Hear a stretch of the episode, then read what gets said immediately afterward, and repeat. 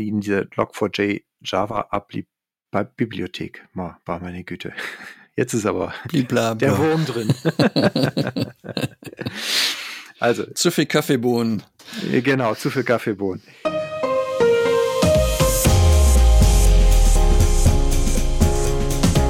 Hier ist Ihr Lieblingsdatenschutz-Podcast, der Datenschutz Ihr Ohr auf dem Gleis bei den Themen Datenschutz und Informationssicherheit. Wir begrüßen Sie herzlich zur letzten Ausgabe des Datenschutz Talk in diesem Jahr. Mein Name ist Heiko Gossen und mit mir am Mikrofon heute mein Kollege Markus Zechel. Hallo Markus. Hallo Heiko. Heute ein Tag früher als gewohnt, nämlich am Donnerstag, den 23. Dezember. Der Grund dürfte wohl offensichtlich sein, aber ich erwähne es für alle, die vielleicht dann es bisher doch erfolgreich ignoriert haben. Nochmal, morgen ist Heiligabend. Und, äh, Echt? Äh, ja, morgen? Morgen schon. Oh. Oh. ja, doch noch Geschenke besorgen, Markus. Ja, wie, wie immer, wie immer an Heiligabend Geschenke besorgen. Genau. Gut, Tankstellen haben morgen, glaube ich, geöffnet. Genau, die Migosens hat nicht geöffnet. Das vielleicht auch nochmal der guten Vollständigkeit halber. Der Heiligabend und Silvester ist bei uns immer arbeitsfrei. Und damit starten wir quasi heute gemeinsam mit Ihnen ins Weihnachtsfest und werfen aber wie gewohnt einen Blick in den Rückspiegel der Datenschutzwoche. Ich weiß gar nicht, warum ich heute so blumige Floskeln habe, aber egal. Was sind denn unsere Themen heute, Markus? Ich habe was mitgebracht, ein Urteil zum Thema Recht auf Auskunft. Ich darf mich nachher mit dem Thema NEUB beschäftigen und der automatisierten Entscheidungsfindung. Und die DSK hat eine Orientierungshilfe zum TTDSG rausgegeben. Was machst du? Ich hätte gefährliche Schwachstellen in verschiedenen Produkten. Und dann habe ich natürlich noch das Thema FAQs bei der Verarbeitung von beschäftigten Daten im Zusammenhang mit der Corona-Pandemie. Das klingt interessant. Sehr. Bevor wir aber starten, würde ich gern noch eine kleine Aufgabe für unsere Zuhörer für die anstehenden Weihnachtstage äußern.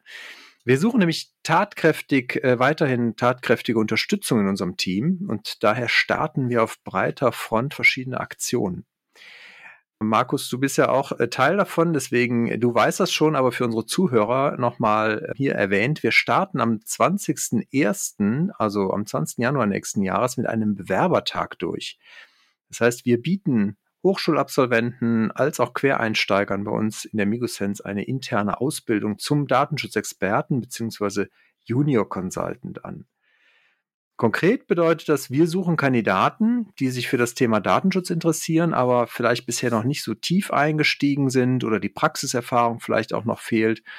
Bei so einem Bewerbertag lernen wir uns dann halt gemeinsam kennen. Das heißt, ein Teil des Teams wird vor Ort sein und wir beschäftigen uns den ganzen Tag mit Datenschutz. Und Markus, bisher hatte ich immer den Eindruck, da ist noch keiner dümmer rausgegangen, als er reingekommen ist, oder? Das ist ja unser Ziel. Also, da wir ja für das Thema Datenschutz auch brennen und Leidenschaft dafür haben, wird es immer passieren, dass irgendjemand was mitnehmen muss, ob er möchte oder nicht. Genau. Also, wer Lust auf ein cooles Team hat, flexible Arbeitsbedingungen und auch für den Datenschutz brennen möchte, so wie wir, und vielleicht auch noch Lust auf spannende Kunden und Projekte hat, der kann jetzt eine Kurzbewerbung über karriere.migosense.de oder natürlich gerne auch per E-Mail an bewerbung.migosense.de sich dann bewerben und ein Ticket für den 20.01. sichern. Das ist ein Donnerstag. Los geht's um 9 Uhr. Und wie gesagt, wir lernen uns da natürlich dann an dem Tag gegenseitig kennen. Dann zum anderen möchten wir aber natürlich auch erfahrene Datenschützer ansprechen, weil die brauchen wir auch. Es gibt nach wie vor viel zu tun bei uns bei der Megosense. Und es gibt wieder neue spannende Kunden und auch Kundenprojekte, die wir gerne annehmen würden. Und dafür erweitern wir halt unser Team. Wir kommen damit also zur Bescherung für Sie, unsere Zuhörenden. Nämlich wer jemanden kennt, und ich meine, die Weihnachtsfeiertage bieten sich ja nun an zum Nachdenken und aber auch zum Nachfragen, vielleicht in der Familie und im Freundeskreis. Also wer jemanden kennt, der bereits Erfahrung in der Datenschutzberatung hat und sie ihn motiviert, sich bei uns zu melden, dann gibt's dafür von uns eine kostenlose Beratungs- oder Coachingstunde und das sogar mit freier Beraterwahl aus dem Team. Die Voraussetzung ist nur, dass halt der, die Bewerberin natürlich geeignet ist und von uns dann auch zum Vorstellungsgespräch eingeladen wird. Wie machen wir das praktisch? Ich glaube, das Einfachste ist, wenn Sie den Bewerber, den Kandidaten dann bitten, das in der Bewerbung oder im Vorstellungsgespräch äh, darauf aufmerksam zu machen, dass Sie ihn vermittelt haben und er auf Basis dieses Aufrufs sich dann auch beworben hat. Und damit würde ich doch sagen, Markus, gehen wir mal zum nächsten Themenpunkt über den wir vorher nicht angerissen haben, nämlich wir haben eine neue Themenfolge veröffentlicht diese Woche. Ah. Nochmal den letzten Stimmt. Teil unserer Reihe mit Microsoft. Ich hatte ja mit dem Fatih Atauglu hier gesprochen über das Thema Microsoft 365 in den ersten drei Teilen. Also da auch nochmal, wer nicht reingehört hat, dringende Empfehlung natürlich. Und wer jetzt die letzte Folge noch nicht gehört hat, da geht es um das Thema Microsoft Azure. Da gucken wir nochmal, was sind die Unterschiede, worauf muss man da auch insbesondere achten. Insgesamt finde ich auch nochmal eine sehr hilfreiche Folge. Und jetzt haben wir dann alle Teile durch, für, also für dieses Jahr. Und wir freuen uns natürlich sehr, wenn Sie uns auch noch Feedback geben, was Ihnen vielleicht an Fragen offen geblieben ist, wo Sie noch äh, gerne weiter vertiefende Inhalte mit Microsoft besprechen möchten oder wir besprechen sollen für Sie, dann äh, tun wir das gerne, schicken Sie uns da einfach eine Nachricht. Sie kennen das datenschutztalk.migosense.de oder halt über die Social Media Kanäle. Und damit, Markus, gebe ich jetzt erstmal an dich. Sehr gerne. Die erste Nachricht, die ich mitgebracht habe, hatte ich ja schon vorhin erwähnt, beschäftigt sich mit einer Entscheidung vom Landgericht in Detmold, die schon ein bisschen älter ist zugegebenermaßen, aber wie ich finde, immer noch ganz spannend ist, weil hier geht es nämlich um die Frage, wann ist ein Auskunftersuchen eventuell rechtsmissbräuchlich? Und ähnlich wie das Landgericht in Wuppertal schon entschieden hat, ist halt ganz klar darauf abgestellt, und das macht das Gericht nochmal ziemlich deutlich, auf den Erwägungsgrund 63. Das heißt, bei dem Recht auf Auskunft geht es im Wesentlichen darum, dass die betroffene Person die Möglichkeit haben soll, nachzuvollziehen, welche personenbezogene Daten verarbeitet werden, um daraus dann auch gegebenenfalls weitere andere betroffenen Rechte ableiten zu können, wie das Recht auf Berichtigung oder das Recht auf Löschen. Und in dem Fall, um den es hier geht, war halt deutlich nicht erkennbar, dass der betroffenen Person es darum geht, eben ihre betroffenen Rechte auszuüben, sondern hier war es wohl eher so, dass es darum ging, ein geldwerte Ansprüche gegenüber der Beklagten geltend zu machen und da hat das Gericht entschieden, dass es hier tatsächlich dann rechtsmissbräuchlich sein kann. Und ja, wie gesagt, ich finde das, finde das eine ganz wichtige Geschichte, weil wir hatten das in anderen Konstellationen auch schon mal, wo es auch in arbeitsgerichtlichen Auseinandersetzungen darum ging, nochmal dem ehemaligen Arbeitgeber das vielleicht ein bisschen schwerer zu machen und sich in eine bessere Position zu bringen. Und da, wie gesagt, würde ich davon abraten, das zu tun, weil eventuell kann das Gericht dann eben, das Gericht das dann eben als Rechtsmissbräuchlichkeit auslegen. Ja, ein schönes Update und Ergänzung nochmal zu unserer Themenfolge zum Thema Auskunftsrechte und wie du schon sagst, auch nochmal wichtig natürlich, dass man da auch nicht versucht, zu sehr den Datenschutz zu instru instrumentalisieren, wie wir das an vielen Stellen ja immer mal wieder erleben. Meine Meldung, erste Meldung hatte ich eben ja schon angedeutet. Es gibt verschiedene Schwachstellen, aktuelle, auch wichtige. Also es gibt natürlich immer eine Vielzahl an, äh, an Schwachstellen. Deswegen ist natürlich die allgemeine Empfehlung sowieso regelmäßig Updates einzuspielen. Grundsätzlich, wie gesagt, sollte man da auch nicht zu lange mit warten, weil natürlich Sicherheitslücken, wenn sie denn halt auch einfach auszunutzen sind, auch immer sehr schnell ausgenutzt werden. Eine, auf die ich gerne heute hinweisen möchte, befindet äh, oder betrifft das Plugin All-in-One SEO, kann halt bei WordPress-Websites dazu führen, dass sich Benutzer mit auch einem, äh, also angemeldete Subscriber mit niedrigen Nutzerrechten sehr einfach höhere Rechte auf der Webseite damit entsprechend zugänglich machen können. Die zweite Lücke betrifft einen, äh, eine Schwachstelle in Microsoft Active Directory, hört auf den netten Namen CVE 2021 42278. Und da gibt's auch schon Proof of Concept Code für und die sollte dann auch, und da weist Microsoft auch nochmal explizit darauf hin, wirklich dringend durch entsprechende Patches dann auch geschlossen werden. Eine weitere interessante Update-Empfehlung von Microsoft gibt es bezüglich Microsoft Teams auf Android-Handys. Und zwar kann wohl diese Teams-App Notrufe in Android blockieren. Das ist natürlich, kann sicherheitskritisch sein, also nicht also wenn ich es richtig verstanden habe, nicht Anrufe, Notrufanrufe, die man mit Microsoft Teams durchführt, sondern die man halt mit der normalen Telefon-App bei Android durchführt. Die können dadurch blockiert werden. Und das ist natürlich extrem blöd, wenn man gerade den Notruf braucht, also wenn man zum Beispiel einen medizinischen Notfall hat. Deswegen also da auf jeden Fall bitte unbedingt die App aktualisieren. Und Microsoft und Google gucken auch im Moment, woran das überhaupt liegt und wie das überhaupt passieren kann. Ja, und dann last but not least in diesem Kontext möchte ich natürlich nochmal dringend dazu aufrufen. Wir haben letzte Woche auch schon darüber berichtet, die Log4j Sicherheitslücke auch um auszumerzen, also Patches einzuspielen. So, das war das Wort, was ich gesucht habe. Also die, die Log4Shell Schwachstelle, die in diesem Log4j, in dieser Log4j Java Bibliothek, war meine Güte. Jetzt ist aber Blibla, der Wurm drin. also zu viel Kaffeebohnen. Genau, zu viel Kaffeebohnen. Äh, also apropos Wurm drin, also tatsächlich äh, gibt's wohl mittlerweile erste wurmartige Verbreitungen von dieser Schwachstelle. Also das heißt, der Mirai Botnet die Mirai Botnet Drohne ist wohl aufgespürt worden die, worden, die sich halt wurmartig über diese Sicherheitslücke ausbreitet. Wurmartig heißt halt, sie verselbstständigt sich, wenn sie ein kompromittiertes System infiziert hat, wieder von dort aus selber weiter. Und das ist natürlich ganz böse, weil dadurch dann auch andere interne Systeme, die vielleicht ansonsten gar nicht so leicht verwundbar wären, plötzlich dann von diesem Wurm auch angegriffen und kompromittiert werden können. Also dahingehend bitte wirklich diese Sicherheitslücke ernst nehmen und guckt eure Systeme dafür durch, ob die betroffen sind und gepatcht sind dass es tatsächlich immer noch Computerwürmer gibt. Ich dachte, die seien mittlerweile ausgestorben. Das ist interessant, was so alles wiederkommt.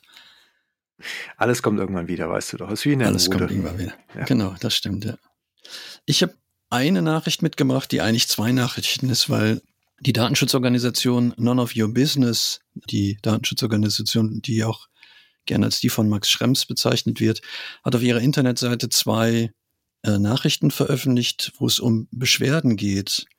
Und die erste Beschwerde geht gegen Amazon, weil Amazon offensichtlich für das Thema E-Recruiting Mechanismen einsetzt, die dazu führen, dass es sich am Ende um automatisierte Einzelentscheidungen handelt. Und da ist natürlich klar, wenn man sich den Artikel 22 anguckt, dann darf die betroffene Person halt nicht solchen automatisierten Einzelentscheidungen unter, unterworfen sein. Interessant ist hier, dass die, diese Technologie bei Amazon offensichtlich Me Mechanical Turk genannt wird. Also da gibt es wohl eine Mechanical Turk Plattform. Und auf diese Mechanical Turk bin ich schon mal gestoßen in einer anderen Podcast-Folge. Den Podcast hattest du mir damals ursprünglich empfohlen, Heiko. Das heißt jetzt, glaube ich, Geschichten aus der Geschichte. Also wer mehr zu dem Schachtürken wie es auch genannt wird, wissen möchte, kann sich die Folge 251 nochmal von Geschichten aus der Geschichte anhören. An der Stelle Grüße gehen raus. Das ist einer, einer meiner favorisierten Geschichtspodcasts, die ich immer wieder gerne höre. Den höre ich äh, in der Tat auch gerne. Vormals Zeitsprung. Äh, die mussten sich aber dann umbenennen.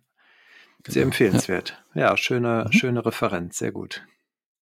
Genau, und offensichtlich ist Neub immer noch bei dem Buchstaben A, weil eine Beschwerde, die sie eingereicht haben gegen Amazon und eine Beschwerde, die sie einreichen gegen Airbnb.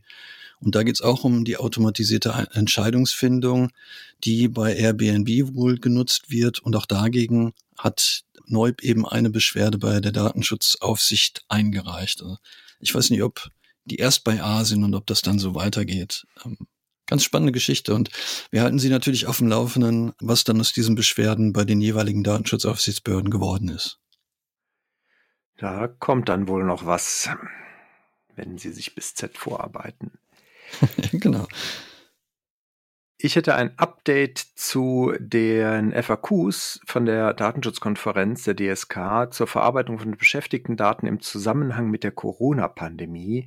Die wurde jetzt zum 20.12. aktualisiert und die ist natürlich für alle Datenschutzbeauftragten und Unternehmer sehr hilfreich, wenn es um die Frage geht, was darf ich denn über die Beschäftigten im Zusammenhang mit der Corona-Pandemie überhaupt alles in meinem Unternehmen speichern und worauf sollte ich achten. Es geht also zum Beispiel um die Frage, ob überhaupt Beschäftigtendaten zur Pandemiebekämpfung verarbeitet werden dürfen und die damit einhergehenden Grenzen. Es geht auch äh, zum Beispiel um so eine Frage, wie dürfen Beschäftigtendaten mittels Kontakttagebuch zur Pandemiebekämpfung verarbeitet werden, was die DSK grundsätzlich als möglich erachtet. Es geht aber auch um so ja, sehr überraschende Fragen, wie dürfen positiv getestete Beschäftigte innerhalb des gesamten Belegschaft oder gegenüber ihren möglichen Kontaktpersonen namentlich bekannt gegeben werden. Da heißt es grundsätzlich nein. Und von daher auf jeden Fall eine Empfehlung, wer sich da dieses Dokument noch nicht angeguckt hat oder wer das halt auch in aktueller Form jetzt heranziehen möchte, wir werden es natürlich verlinken und dahingehend auf jeden Fall eine Empfehlung reinzuschauen. Die DSK hat nicht nur diese Orientierungshilfe herausgegeben am 20. Dezember, sondern noch eine weitere herausgegeben, die sich eben mit dem Thema TTDSG beschäftigt. Telekommunikations-, Telemedien-, Datenschutzgesetz, wie es ja ausgesprochen heißt. Und das ist ja seit dem 1. Dezember diesen Jahres in Kraft. Und wir haben ja auch eine, ein Webinar auf YouTube dazu veröffentlicht. Da werden wir natürlich auch den Hinweis nochmal in die Shownotes packen. Und die Orientierungshilfe der Datenschutzkonferenz ist tatsächlich ein sehr schönes Dokument. Auf 32 Seiten wird hier nochmal das eine oder andere beleuchtet, auch was so Definitionen angeht. Für mich ganz wichtig, dass hier im Paragraphen 25 nochmal deutlich gemacht wird, dass es sich eben nicht nur um Cookies handelt, die sich die Einwilligungspflicht bezieht, sondern auch ganz andere Technologien. Auch das Thema Browser Fingerprinting wird hier zum Beispiel mit angesprochen. Und es gibt ja ganz viele Technologien, die verwendet werden, um nachher den Nutzer wieder zu identifizieren. Und was auch schön ist, es wird auch darauf eingegangen, äh, welche Ausnahmen es gibt von der Einwilligungsbedürftigkeit. Nämlich die Frage, wann dient das wirklich nur der zur Verfügung stellen eines Telemediendienstes, der vom Nutzer angefordert worden ist. Auch da gibt es tatsächlich noch, noch ganz interessante Klarstellungen und es wird den einen oder anderen wahrscheinlich nicht glücklich machen, was die DSK zu dem Thema schreibt. Aber für mich nochmal ganz klar, was mich in der Praxis auch immer wieder irritiert, dass hier zum Teil mit, mit berechtigten Interessen argumentiert wird, auch für die Einholung von irgendwelchen Cookie-Geschichten. Ich denke, das sollte jetzt jeder wissen. Und da würde ich auch den Appell nochmal rausgeben, nochmal sich die eigene Internetseite anzugucken, wo noch wirklich mit berechtigten Interessen gearbeitet wird, um solche Mechanismen zu legitimieren. Ich glaube, spätestens jetzt sollte es wirklich jedem klar sein, seit dem 1. Dezember brauchen wir für so Mechanismen die ausdrückliche Einwilligung und die muss halt auf einer unmissverständlichen und eindeutigen bestätigenden Handlung basieren. Auch das sagt das Papier der DSK nochmal ganz deutlich. Daneben gibt es noch eine weitere Orientierungshilfe, die ähm, die Bayerische Datenschutzaufsichtsbehörde rausgegeben hat, die sich genau mit diesem Thema auch beschäftigt. Da werden wir auch den entsprechenden Hinweis mit in die Shownotes packen. Auch da kann man sich nochmal mit beschäftigen. Und was die Kollegen aus dem Team bei uns auch rausgefunden haben, dass es bei der Aufsichtsbehörde in Rheinland-Pfalz unter dem Stichwort Datenfunk ein Podcast gibt, wo neben der rheinland-pfälzischen Datenschutzaufsichtsbehörde es auch Teilnehmer von der Berliner Aufsichtsbehörde und von der niedersächsischen Aufsichtsbehörde gibt, die sich auch mit dem Thema TTDSG nochmal beschäftigen. Das kann halt auch noch eine ganz interessante Folge werden. Und ich glaube, wenn man das dann alles zusammennimmt, dann sollte man das Thema wirklich intensiv verstanden haben. Ich weiß gar nicht mehr, ich glaube, die Hamburger hatten das mal auf ihrer Webseite, dass man also die Auffassung vertreten, dass halt zum Beispiel, wenn man rein statistisch die Besucher zählt, mittels Cookies, dass sowas über berechtigte Interessen ab, abbildbar wäre. Weißt du, ob das noch eine geltende Meinung ist oder ist die jetzt mit dem TTDSG auch überall verschwunden?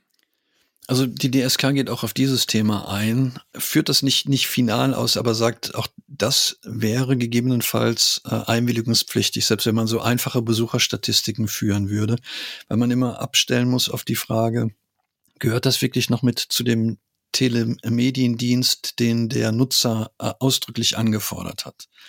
Also da, da würde ich wirklich nochmal intensiv hingucken und mir eine gute Argumentation zurechtlegen, weil auch das wird im Papier der DSK nochmal klar, dass die Rechenschaftspflichten, die sich aus der DSGVO ergeben, natürlich auch hierfür anwendbar sind. Und da sollte man nicht warten, bis eine Aufsichtsbehörde einen fragt, wie man denn zu so einer Rechtsauffassung kommt und dann sagt, ja, äh, äh, sondern das tatsächlich in der Schublade haben und zu sagen, hier haben wir das vorbereitet hier ist die Interessenabwägung, die wir vorgenommen haben. Und hier haben wir unser berechtigtes Interesse gegen die Interessen der betroffenen Person abgewogen.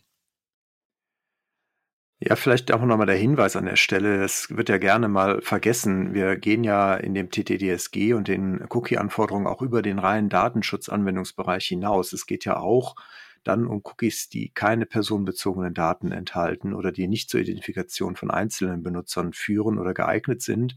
Die fallen genauso unter diese Regelungen halt, wie natürlich die, wo dann Benutzer und personenbezogene Daten dran stehen. Ja, auch das sagt das DSK-Papier wirklich nochmal. Es kommt nicht auf den eindeutigen Personenbezug an. Ja, guter Hinweis nochmal an der Stelle. Sehr gut. Damit wären wir für heute durch und ich darf vielleicht dann einen Wunsch zum Weihnachtsfest noch an unsere Zuhörenden richten. Wenn Sie unseren Podcast äh, irgendwas zwischen mega und ganz okay finden, dann vergessen Sie natürlich nicht beim Treffen mit Freunden und Bekannten oder vielleicht gar in Ihren sozialen Netzwerken auf unseren Podcast aufmerksam zu machen.